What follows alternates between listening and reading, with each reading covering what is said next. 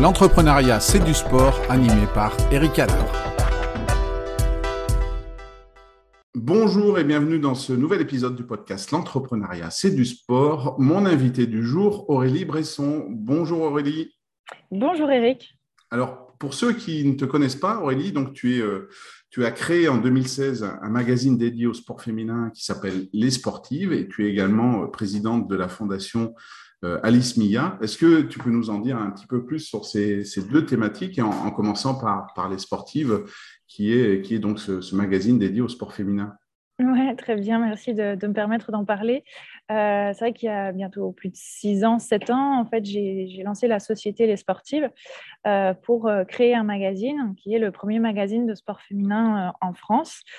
C'était un peu, un peu fou de, de, sortir un magazine papier à l'ère du numérique. C'est vrai qu'on m'a beaucoup, beaucoup dit euh, pendant dix, enfin oui, euh, plus de dix ans qu'on me disait euh, Aurélie, mais tu es jeune, tu n'y arriveras pas, l'entrepreneuriat, c'est peut-être pas pour toi, est-ce que tu es sûre? En plus, voilà, tu es jeune, et puis le sport féminin, ça n'intéresse personne. Donc, ça m'a encore plus motivée sur le fait de, de, de, me lancer. et finalement, en fait, je me suis pas rendu compte de ce que je faisais. En fait, je l'ai tellement fait avec passion, avec mes tripes, que je me suis dit, je vais sortir le magazine et on verra ce que ça donne.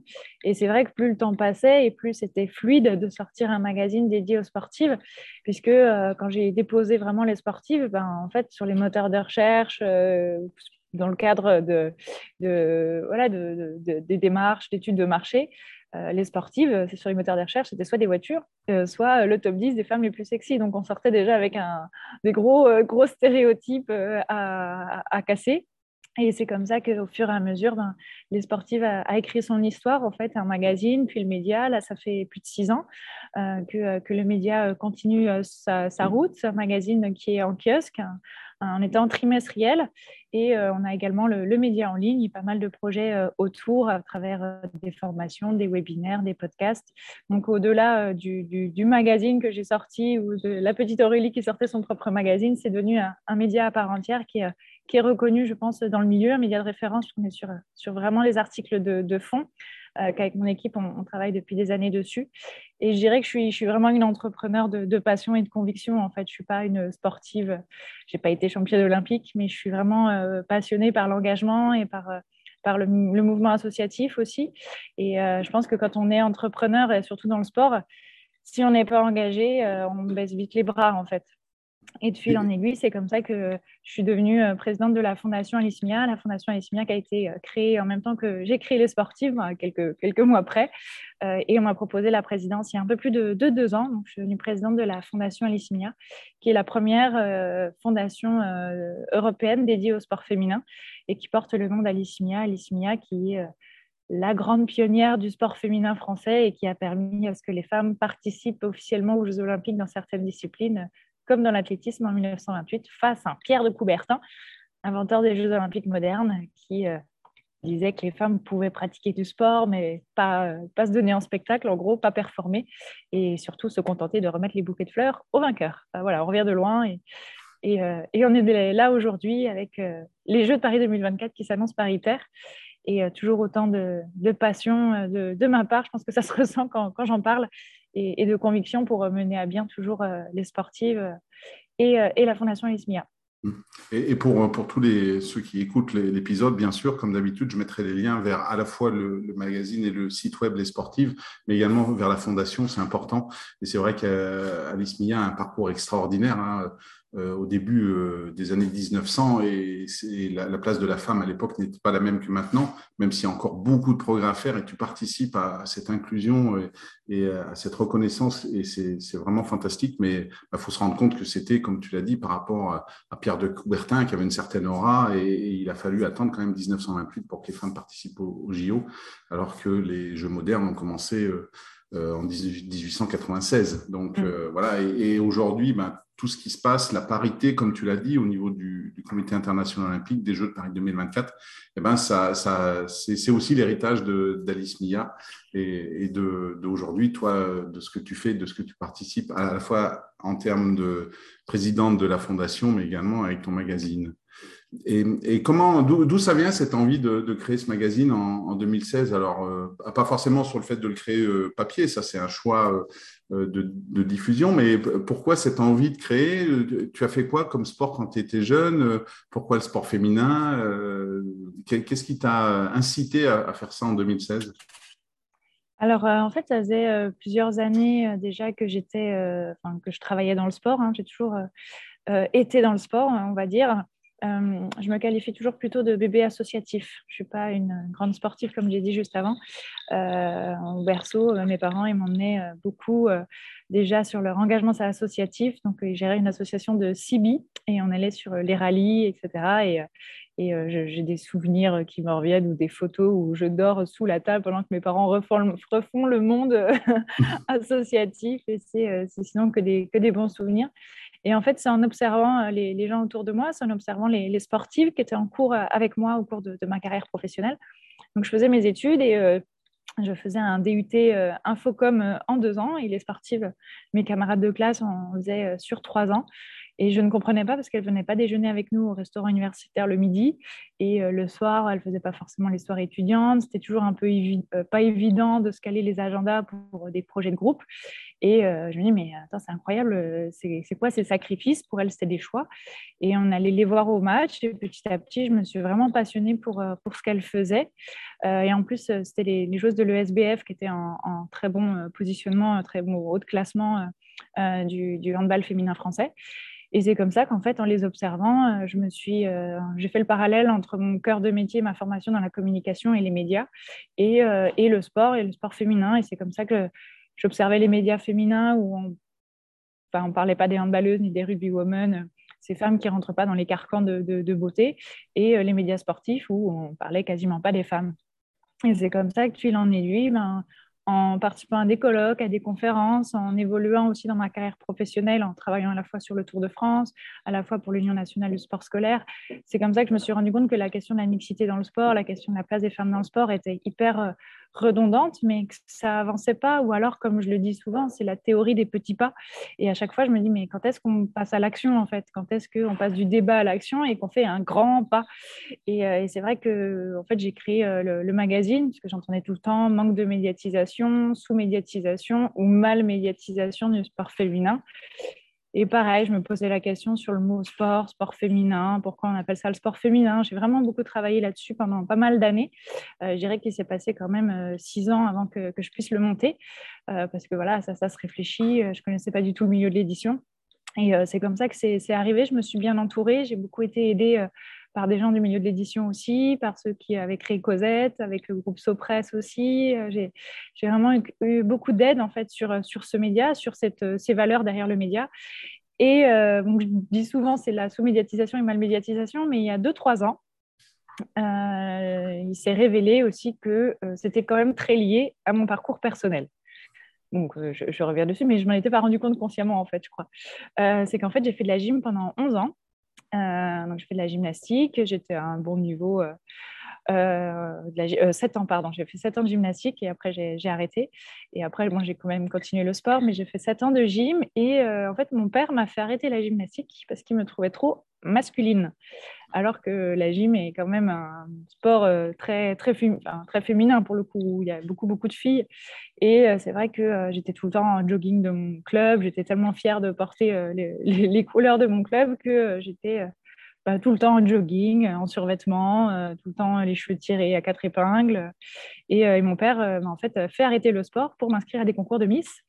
Et c'est comme ça que je me suis retrouvée dans le milieu des, Miss, des Miss France, euh, du mannequinat, donc avec une autre approche du sport. Donc passer d'un sport de compétition à vocation compétitive et après un sport plutôt, ben, il ne faut pas que tes mensurations elles bougent, tu prends pas un centimètre et tu prends pas un gramme. À, finalement, en sortant de tout ça, à être plutôt sur un sport euh, de liberté, un sport d'engagement, euh, comme, comme j'aime le pratiquer aujourd'hui. Et ben, c'est ce constat que j'ai fait aussi. J'ai mais laisser aussi les femmes être, être ce qu'elles veulent être, euh, être des sportives, si on veut être des sportives et être un petit peu garçon manqué. Garçon manqué, j'aime pas trop dire ce terme, mais plutôt une femme accomplie.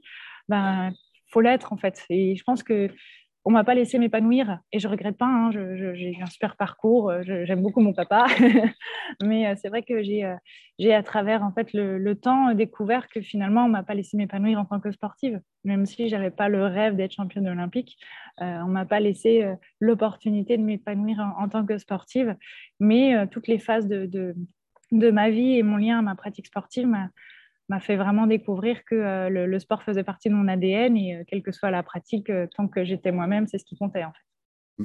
Bah, génial, ça va, être, ça va être vraiment intéressant de, voir ton regard sur, sur ton parcours, sur le parcours des sportifs et puis au, travers des quatre questions. Et, et, comme pour tous mes invités, la première question, tu nous as parlé de gymnastique, mais est-ce qu'il y a un sport dans, le, dans lequel tu aurais aimé être une championne? Est-ce qu'il y a un sport qui, qui t'allume des étoiles dans les yeux et, euh, et alors c'est peut-être la gym, mais c'est peut-être un autre sport et tu te dis ah ouais, si j'avais eu à choisir un sport dans lequel j'aurais aimé être une championne olympique, ça aurait été celui-là. Euh, alors, je pense que c'est le handball parce que j'aime beaucoup le hand, les valeurs, euh, le fait que ce soit un, sport quand même très à la fois scolaire, populaire. Enfin, j'aime beaucoup ce sport. puis peut-être parce que mes, mes, mes amis et puis le, handball a été ma source d'inspiration pour, pour mes, mes, convictions et puis qui a toujours aussi un cran d'avance. Hein. On a vu aux derniers Jeux Olympiques, c'est le handball où il y a les filles et les garçons qui, qui ont des titres olympiques. je pense que c'est le handball après, même si je sais qu'en mes capacités, ce serait plutôt la gymnastique. Euh, parce que la gym, ça a tellement été une histoire euh, pour moi de une histoire de vie en fait. Je prends toujours le parallèle avec la poutre. J'adorais cet agrès en fait, la poutre, de, tenir en équilibre. Et euh, je me rappelle une compétition, je me suis cassé la figure de la poutre au moins trois fois.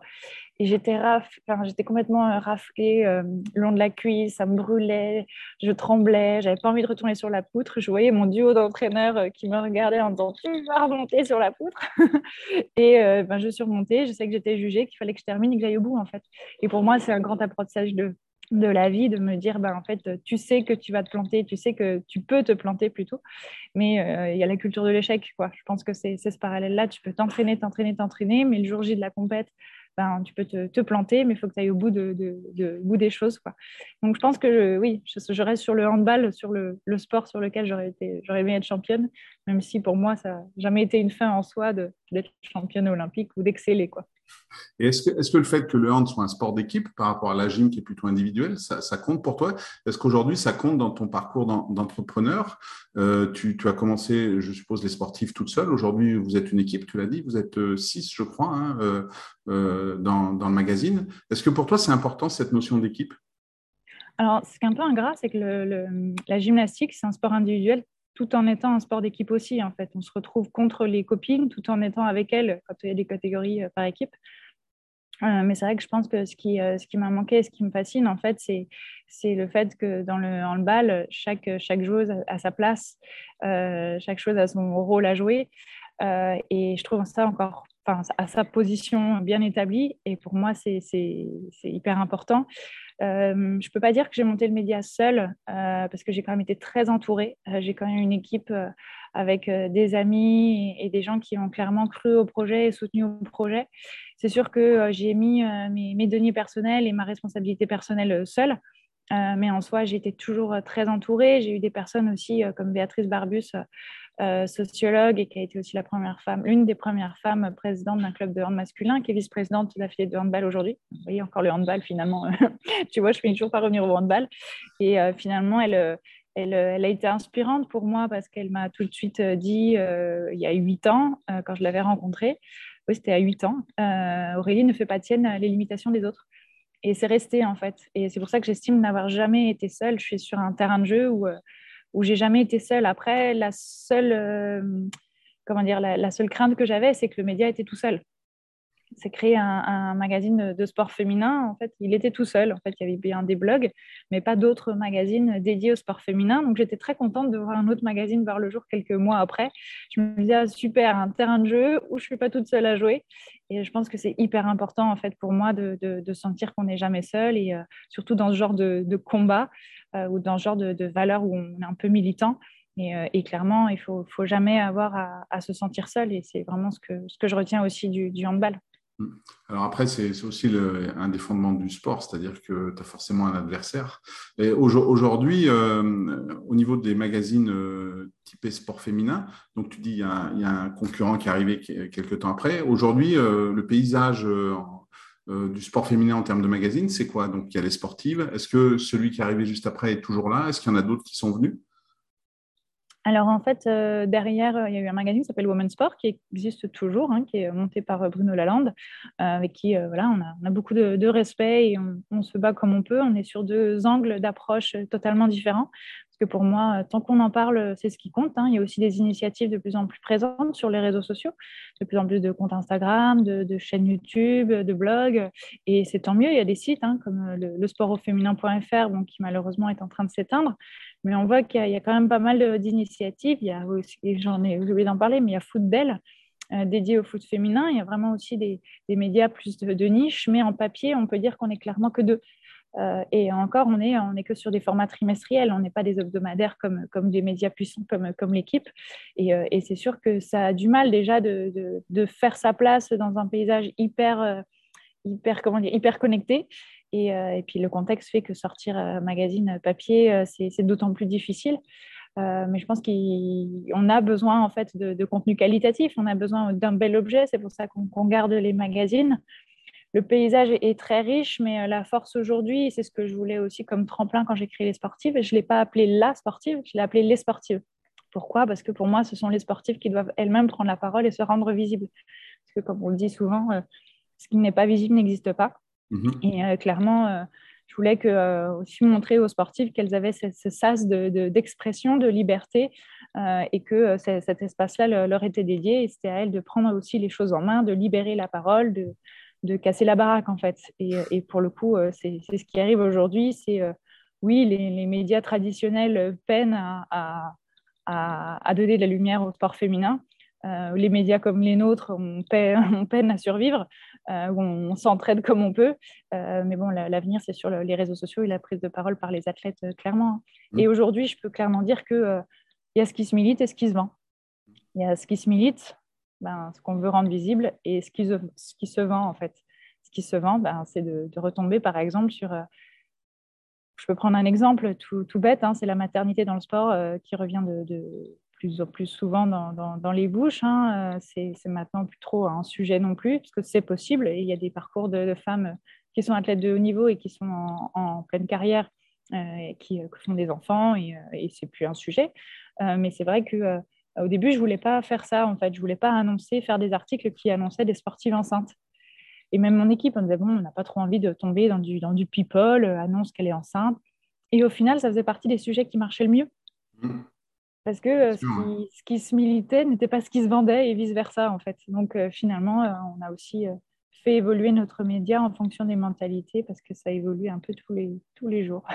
Et puis, c'est aussi, si on parle de sujet de la maternité, c'est aussi un sujet sociétal hors sport ou, des femmes qui ont dans des entreprises des responsabilités. Et il y a encore des mentalités qui disent ben, si elles tombent enceintes, comment on va faire? Ben, Voilà, quoi. C'est comme, comme tu l'as dit, il y a des exemples de sportives qui, qui, ont, qui sont arrêtées pendant un moment pour une maternité qui sont revenus, qui ont été championnes olympiques. Hein, on a des exemples en France. Et, c'est exactement pareil euh, dans les entreprises. Et il faut que cette mentalité change et, tu en fais partie. Et, c'est exceptionnel. Et, du coup, dans, tout, euh, toutes tes rencontres que tu as pu avoir en termes de, de sportives ou de sportifs, parce que je pense que tu rencontres également des sportifs. Euh, est-ce qu'il y en a un ou une qui t'a inspiré, qui, qui t'a vraiment marqué? Est-ce que pour toi, il y a une sportive ou un sportif euh, que, tu voudrais citer et qui, par la manière dont, il ou elle est, euh, t'inspire et là aussi te donne un peu des, étoiles dans les yeux? En fait, je dirais que je n'ai pas d'inspiration constante. C'est euh, chaque semaine, chaque rencontre est une nouvelle inspiration. par exemple, la semaine dernière, j'ai rencontré Laurie Faye, qui était une ancienne athlète de haut niveau en, tennis de table. Elle était classée dans les, moins de 10 mondiales. Euh, vraiment une superbe athlète qui a arrêté sa carrière pour des raisons très personnelles liées, euh, liées à, justement liées à sa maternité. Et euh, il y a un documentaire qui va sortir sur elle justement où elle raconte qu'elle a perdu sa petite fille qui est mort-née et elle a changé du tout au tout en fait. Elle a, elle a arrêté sa carrière professionnelle et elle s'est mise à la course à pied. Et là, elle court des marathons. et là, elle veut représenter le Cambodge, puisqu'elle est franco-cambodgienne, représenter le Cambodge aux Jeux Olympiques de Paris 2024, sur tout ce qui est marathon, trail, etc. Et ça, en moins de trois ans. Et, moi, ça me bluffe. Je parle d'elle tous les jours, donc elle m'inspire. Et en fait, toutes les semaines, j'ai une nouvelle inspiration. Après, il y a, aussi un socle qui fait que je, suis, inspirée par euh, par, par, ces, personnalités-là. Euh, je pense à Catherine Switzer, hein, qui était la première à, courir un marathon euh, de manière officielle, mhm. qui au marathon de Boston s'était fait retirer son dossard. Je pense à forcément Alice Mia, qui m'anime aujourd'hui. surtout quand j'ai accepté la, présence de la fondation Alice Mia. J'ai mis un petit peu de temps à, réfléchir et j'ai fait le lien aussi avec ce qu'avait fait Alice Mia et ses convictions et, justement, elle est un peu précurseuse euh, là-dessus, sur cette question de, mixité, euh, puisque pour elle, c'était vraiment la question du vivre ensemble. En fait, elle ne voulait pas écraser euh, les, garçons, elle était plus dans la dynamique d'un vivre ensemble et de donner leur place aux sportives. Et il y avait une revue fédérale qui avait été créée, qui s'appelait La femme sportive, qui est devenue après La sportive et qui a terminé sur Les sportives. Et de me dire que 100 ans après, j'ai, enfin 100 ans, 99 ans après, j'ai repris le flambeau en créant les sportives. Waouh, j'ai découvert ça, j'ai fait, ouais, j'étais encore plus animée et inspirée par, euh, par cette force de l'histoire. Et, euh, et c'est vrai que chaque femme a, apporté sa pierre à l'édifice. Donc, j'arrive pas à dire qu'il y a une sportive ou un sportif qui, qui m'admire, puisqu'en fait, je rencontre des parcours de, de, de, personnes exceptionnelles toutes les semaines et, et ça m'inspire d'une semaine à une autre, en fait. Et est-ce que, est que toi, depuis euh, six ans maintenant que tu as créé les sportives et cette cause que tu défends, est-ce que tu sens que ça bouge quand même dans le bon sens? Est-ce que tu sens que tu parlais de faire un grand pas? Est-ce que ce grand pas, il, est, venu ou est-ce qu'il arrive très vite? Euh, euh, Quel regard tu portes sur cette évolution à la fois sociétale mais aussi dans le monde du sport? Je dirais que J'aime bien utiliser ce terme, la théorie des petits pas, parce qu'on y va vraiment à petits pas. Euh, et quand on a fait quelques petits pas, euh, ben, finalement, on recule d'un grand pas. Euh, on le voit hein, sur les questions d'avortement dans la société, un changement de, cap, justement, c'est fragile en fait. Le système est très fragile. le sport féminin, je pense qu'on reviendra de toute façon plus en arrière sur certaines choses, puisque il y a une certaine libération de la parole, il y a un certain mouvement qui s'est créé de femmes engagées qui ne laisseront plus passer. Euh, après, ça, ça, a évolué, euh, clairement, euh, on peut le dire positivement, parce que le regard sur la société, le regard que la société porte aujourd'hui sur les sportives et le sport féminin est, très différent. Hein. C'est plus un sujet qu'une femme pratique du football. Mmh. Et ça, c'est grâce à la Coupe du Monde féminine de football en 2019 en France, qui, était, qui a eu une ferveur populaire et familiale justement, qui montrait que voilà, les, les, femmes pouvaient pratiquer du football et plutôt être performantes avec des disparités de niveau, ben, comme dans tout championnat. Euh, je pense qu'il y a clairement des avancées en termes de médiatisation, puisque les chiffres ont évolué. Euh, après, on ne peut pas trop parler de, gouvernance, puisque euh, c'est toujours à dents de scie également. Hein. Mais euh, le poste le plus féminisé dans le sport, ça reste le poste de ministre des Sports, par exemple. Mais euh, je, pense qu'il y, a clairement pas mal d'avancées sur la pratique sportive féminine, sur la pratique libre. On voit de plus en plus de femmes euh, chausser leur basket. et je pense que voilà, il y, a, beaucoup de, belles choses, il y a beaucoup de, belles avancées. je le disais tout à l'heure, on annonce des, Jeux olympiques et paralympiques de 2024 paritaires. C'est une grosse symbolique aussi. Je le vois parce que je parle de, de beaucoup de médiatisation et de visibilité. Ce qui compte également avec la Fondation, c'est que les noms d'athlètes, de, sportifs, de femmes intègrent notre quotidien. Euh, par exemple, sur les noms des équipements sportifs. Euh, mhm. Il était question euh, justement que, que l'Arena 2 Port de la Chapelle de Paris s'appelle Alice Mia. Bon, il en est autrement, finalement, ça va être l'esplanade, mais c'est déjà un énorme pas. C'est, ça va être une, superbe esplanade, d'une structure, euh, voilà, d'une belle structure olympique. Euh, mais euh, en 2018, il y avait un seul gymnase qui, qui est à Paris, d'ailleurs, dans le 12e ou 14e, j'ai un bug, et qui s'appelle Alice Mia. Il n'y en avait qu'une, en fait. Il n'y en avait qu'une en France alors qu'aujourd'hui, on en compte une trentaine et qu'il y a de plus en plus la, vocation des municipalités en fait, de donner des noms d'équipements sportifs pour des noms de femmes, ce qui représentait que 0,17% encore il y, a quelques, il y a quelques semaines. Mmh. Donc on voit qu'il y a une vraie dynamique euh, qui s'opère pour donner de la visibilité euh, aux femmes euh, dans le sport et aux sportives dans la société. Mmh. Donc oui, les, choses évoluent. Il faut faire aussi attention, comme je le dis, à l'arbre qui cache la forêt. Des fois, on a l'impression qu'il y a des belles avancées, des belles OP de com, mais dans le fond, ça n'a pas évolué. Et toujours, être, toujours être présent, enfin, d'être prudent et, méfiant, puisque ben, si on lâche l'attention et si on n'est plus engagé, tout peut vite, vite s'écrouler. Ouais. la culture de l'échec.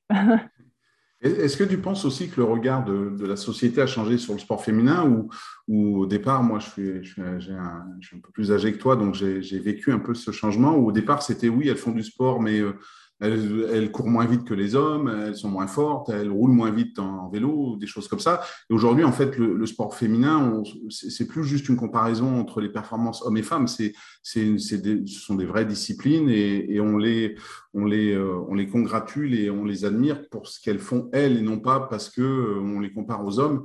Est-ce que tu penses que quand même cette mentalité, elle a évolué dans la société aujourd'hui? Oui, la, mentalité a clairement évolué puisque une femme peut être performante, il n'y a pas de, sujet, il y a des records du monde, des records de France. Euh, après, ça, me rappelle que euh, là, en, 1922, il y avait eu les premiers Jeux olympiques féminins, ça mhm. fait tout pile 100 ans. Et euh, justement, ce qui avait été constaté, c'est que les performances des athlètes n'étaient pas ridicules en 1922. C'est juste que avaient, ces performances avaient 10 ans de, retard par rapport aux performances des hommes. Donc, euh, en fait, comme quoi les femmes peuvent accéder à, de belles performances, des beaux records. Après, il faut reconnaître qu'il y a une différence euh, physiologique entre les hommes et les femmes. Parfois, certaines femmes peuvent, battre certains hommes, comme des hommes peuvent battre des femmes en termes de, score et de performance. Euh, je pense que c'est une question d'individu. là où on voit que les choses ont clairement aussi évolué sur, les questions de, genre, c'est qu'il y a vraiment une question qui se pose en ce moment et qui est très prégnante, c'est la question des transgenres. Est-ce qu'il faut créer, ça, bouscule un peu le mouvement sportif, est-ce qu'il faut créer des catégories spécifiques pour les, transgenres? euh, la Fédération internationale de natation euh, euh, a clairement, s'est clairement positionnée sur le fait que les athlètes transgenres ne pouvaient plus participer aux compétitions féminines. voilà, je pense que c'est quelque chose qui nous dépasse en fait, tellement ça peut avancer vite. Et à la fois, ben, on se dit, mais on revient en arrière dans le débat du, genre en fait.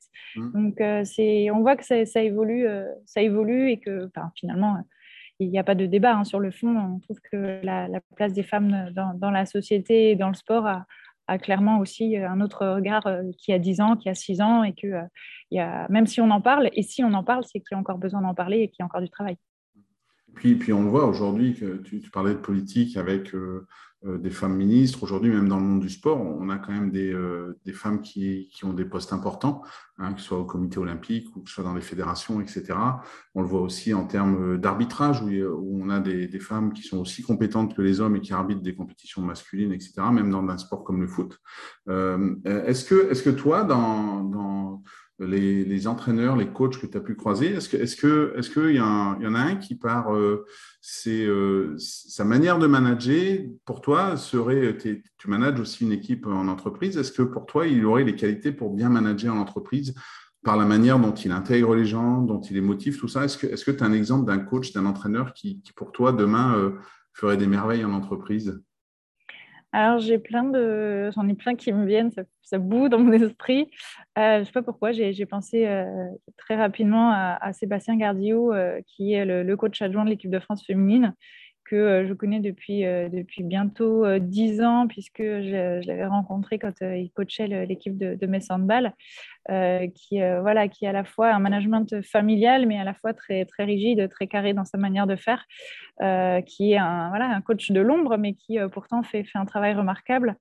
Euh, après, je pense aussi à, Valérie Garnier, hein, qui a mené euh, l'équipe de, de, France féminine de, de, basket euh, au plus haut, qui a un charisme et, un caractère qui fait que je pense qu'elle pourrait gérer, redresser n'importe quelle grosse entreprise. voilà, il y a ces noms qui, me viennent directement, comme un nom qui, m'échappe, c'est l'entraîneur de l'équipe de, de, France de, volley des garçons, qui a permis à ce que l'équipe soit, soit championne olympique l'année dernière. Euh, voilà, merci, j'avais perdu le nom. Et qui clairement, en fait, euh, beaucoup de personnes lui avaient dit, euh, ben, en fait, vous n'y arriverez pas. Et en fait, il est allé au bout, en fait. Mm. C'est une autre méthode de, management, de, coach également qu'il a. mais pourtant, en fait, il est, il est, allé au bout. En fait, il a cru en, son équipe et il a mobilisé chacun pour, pour accéder à la, au titre. Donc, pour moi, c'est encore une autre, une autre personnalité qui est très différente des deux autres que j'ai citées, mais qui pourrait également gérer gérer une belle entreprise. Quoi.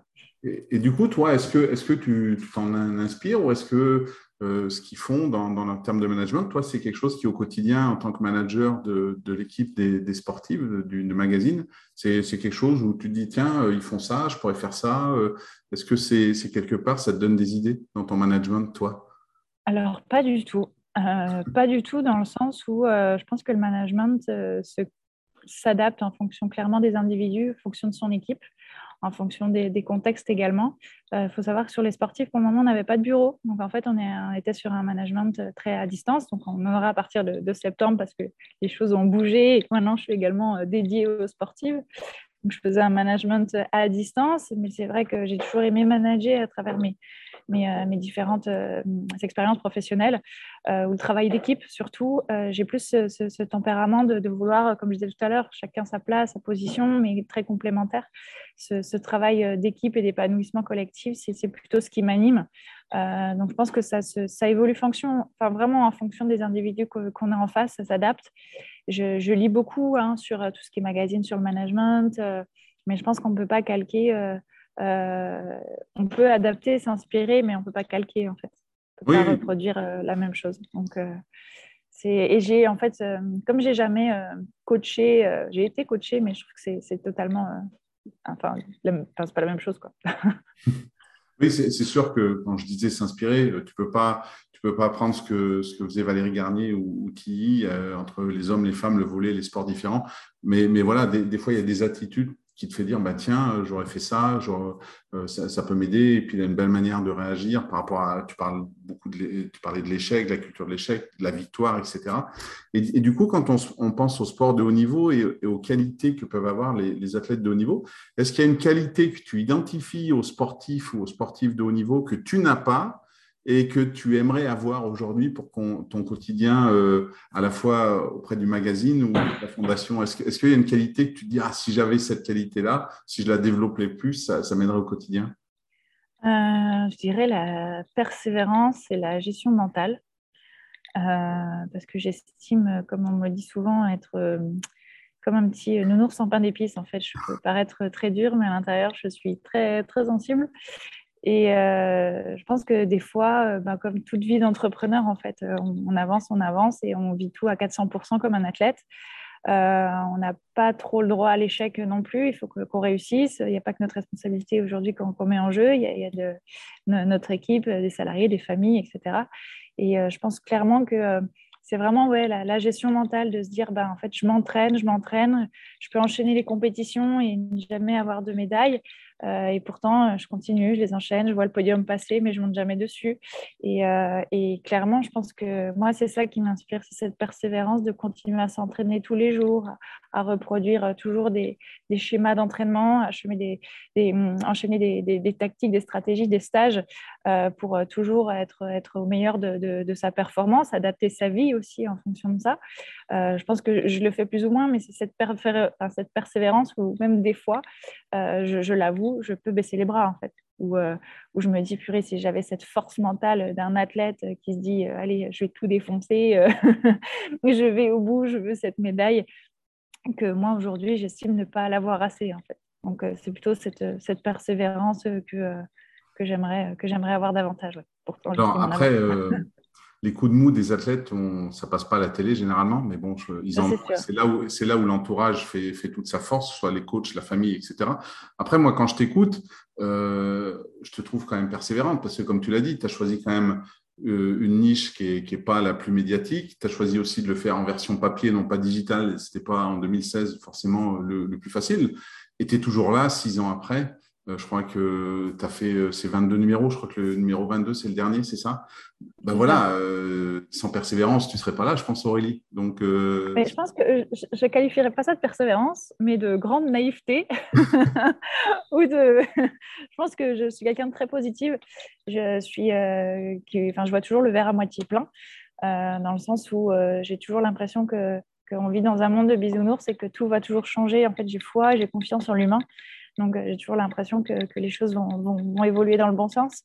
J'appelle pas ça de la persévérance. Je pense que c'est beaucoup de, naïveté et puis euh, une, grosse, grande volonté de, bien faire et aller au bout des choses, en fait. Et je sais que je, continuerai à, faire vivre les sportifs tant que je sens qu'il y aura quelque chose à faire. pour moi, c'est n'est pas forcément être persévérante, c'est être un peu, un, peu, un, peu, un, peu, fou et un peu naïf. En tout cas, ça a l'air de fonctionner, ça a l'air de marcher, donc continue à être naïve et persévérante. Et, du coup, est-ce que tu peux nous parler un peu des, projets qui arrivent pour les sportives ou même la Fondation Alismia dans les semaines ou les, mois qui viennent? Alors sur, euh, sur les sportives, euh, ben, le, média, comme je disais, on prépare le, prochain magazine. On fait, euh, enfin, qui sera le numéro 23, qu'on sortira pour, pour la rentrée de septembre. Euh, donc, je ne vais, pas trop révéler. Mon équipe est en train de, travailler dessus sur les, contenus. Un peu trop, tôt pour faire un teaser. Euh, on travaille également toute, la, toute l'évolution de nos contenus à travers des vidéos qu'on va révéler juste avant le, Tour de France avec des formats très, courts mais qui vont se baser sur beaucoup d'autodérision, ce qui nous caractérise bien, euh, avec toujours plus de, de, de, sportifs, de contenu de fond également. Donc, c'est vraiment les grosses actualités euh, au niveau des, des sportives. Et euh, au, point de vue euh, de, la Fondation Alice Mia, donc on va fêter cette année les 100 ans de la, création des, premiers Jeux olympiques féminins. C'était au Stag Pershing à Paris. Donc on fait ça le 20 août et on invite tout le monde à venir fêter ça avec nous à Paris pour, pour ces cent... ce centième anniversaire. Et on a également chaque année nos trophées Alice Mia qu'on organise. Cette année, ce sera à Paris également, l'hôtel de ville, où on remet des, trophées euh, symboliques du coup, à, des, grandes et, belles initiatives de, de, structures, de personnalités qui ont fait le, le sport féminin et aussi un rendez-vous de, cet été sur la Fondation toujours, euh, le Challenge Connecté. On organise depuis sept ans un Challenge Connecté où on invite beaucoup de, personnes à se connecter, la plupart du, de, tous les runners en fait, ou ceux qui marchent, à se connecter à l'application Running Heroes et pendant un mois en fait cumuler le nombre de pas pour justement faire rayonner le sport féminin davantage et au nom d'Alice Mia. Donc euh, cet été, beaucoup, beaucoup d'actualités. On ne s'arrête jamais vraiment dans, dans, nos actions, que ce soit à travers la fondation ou que ce soit à travers les sportifs. Eh bien, écoute, Aurélie, merci pour toutes ces, ces, ces, idées, ces projets qui arrivent. Comme je l'ai dit, donc vous aurez tous les éléments dans la présentation de l'épisode pour pouvoir vous connecter avec Aurélie, suivre son actualité, que ce soit sur le magazine Les Sportives ou en tant que président de la Fondation Alice Mia et de tout ce qui arrive avec cet été, les 100 ans, comme tu l'as dit, des premiers Jeux Olympiques féminins. Et puis, on a bien compris, dans, deux ans, les Jeux Olympiques et Paralympiques de Paris, avec cette, équité euh, entre hommes et femmes qui, est exceptionnelle et, qui fait du bien. Merci pour cet échange, Aurélie. Merci beaucoup pour l'invitation, Eric, et pour, euh, ce riche échange sur, sur ma vie, mon parcours, mes convictions et peut-être ma persévérance. Eh bien, écoute, c'était vraiment euh, super. J'ai beaucoup appris et, je suis euh, heureux de pouvoir relayer ce message qui est, très important. Et puis à tous les auditeurs du podcast, je vous donne rendez-vous très vite pour un nouvel épisode de l'entrepreneuriat, c'est du sport.